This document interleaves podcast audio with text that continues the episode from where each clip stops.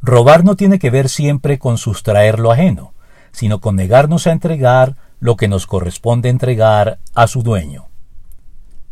La práctica del diezmo ha sido siempre un flanco por el que los detractores de la Iglesia y del cristianismo pueden atacarlo gratuitamente con ligereza y mala intención, al acusar a las iglesias en general de ser negocios para esquilmar a los incautos y crédulos y a sus dirigentes de ser personas que quieren enriquecerse a costa de la fe cándida de sus miembros.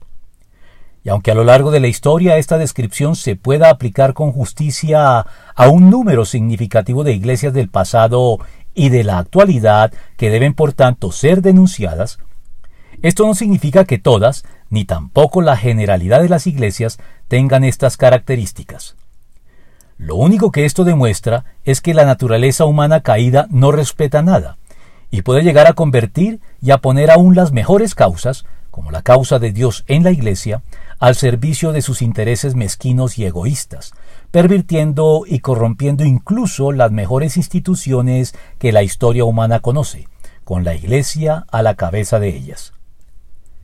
Pero a despecho de los que así piensan, juzgando tal vez por su propia condición, lo cierto es que el apoyo económico para la Iglesia por parte de sus miembros con sus diezmos y ofrendas es no sólo algo completamente válido y razonable, sino un mandato divino cuyo incumplimiento convierte en ladrones a quienes hacen caso omiso de él, como lo denuncia el profeta.